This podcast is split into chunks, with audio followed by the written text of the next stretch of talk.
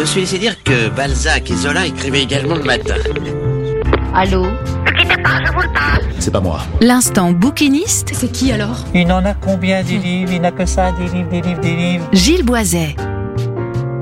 Bonjour, vous êtes bien calé sur Sun, le son unique. Vous écoutez la chronique du bouquiniste. La chronique du bouquiniste, c'est le petit coin du vieux bouquin, c'est votre rendez-vous avec tous les livres, l'ancien comme le nouveau, avec les mots oubliés et tous les ouvrages délaissés de notre bibliothèque. Depuis la fin des années 80, au moins 40 animaux et 3 hommes se sont aventurés sur une plage bretonne, ont foulé l'estran et y ont trouvé la mort. Thierry Morfoy s'est ainsi décédé en 2009 après avoir charrié une benne d'algues en décomposition de trop. C'est seulement en juin 2018, 9 ans après son décès, que sa mort a été reconnue en accident de travail. L'identité du tueur en série est un secret de Polichinelle. Son odeur d'œuf pourri le trahit. L'hydrogène sulfuré, H2S, émanant des algues vertes, arrive en tête de la liste des suspects. De nombreuses citoyennes et citoyens ont lancé l'alerte à de multiples reprises, sans réussir à empêcher la répétition des accidents. Mais voilà, mais voilà qu'une jeune femme, journaliste et documentariste est venue jeter un pavé dans la mare d'Abrara Coursix, l'homme qui prétendait murmurer à l'oreille des Bretons. Ordre alphabétique vendait du poisson pas frais. Au village, le fait était de notoriété publique.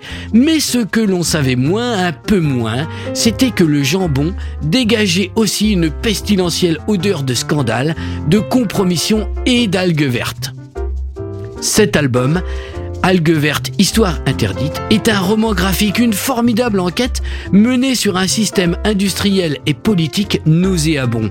C'est un album écrit par Inès Léraud, dessiné par Pierre Van Hove et mis en couleur par Mathilda. Il est paru en 2019 aux éditions Delcourt.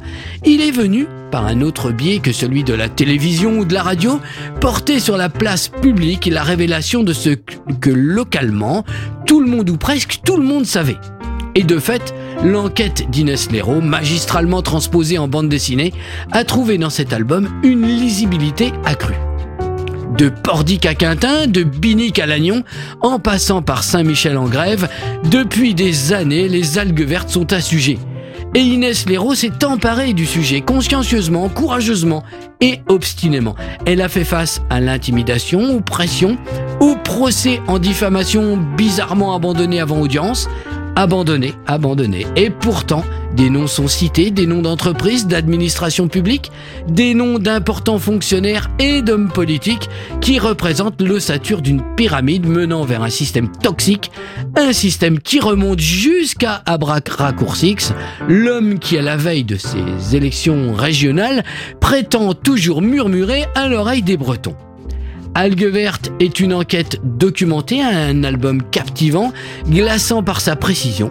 Il a remporté en 2020 le prix Pénard BD de la bande dessinée bretonne, ce qui n'a pas empêché Inès Léraud de se voir pourtant interdite de festival de la BD à Quintin. Que Dieu me savonne, on ne lirait à Quintin que des albums de Tintin, mais hors des murs de la petite cité de caractère, cet album a fait l'effet d'une bombe.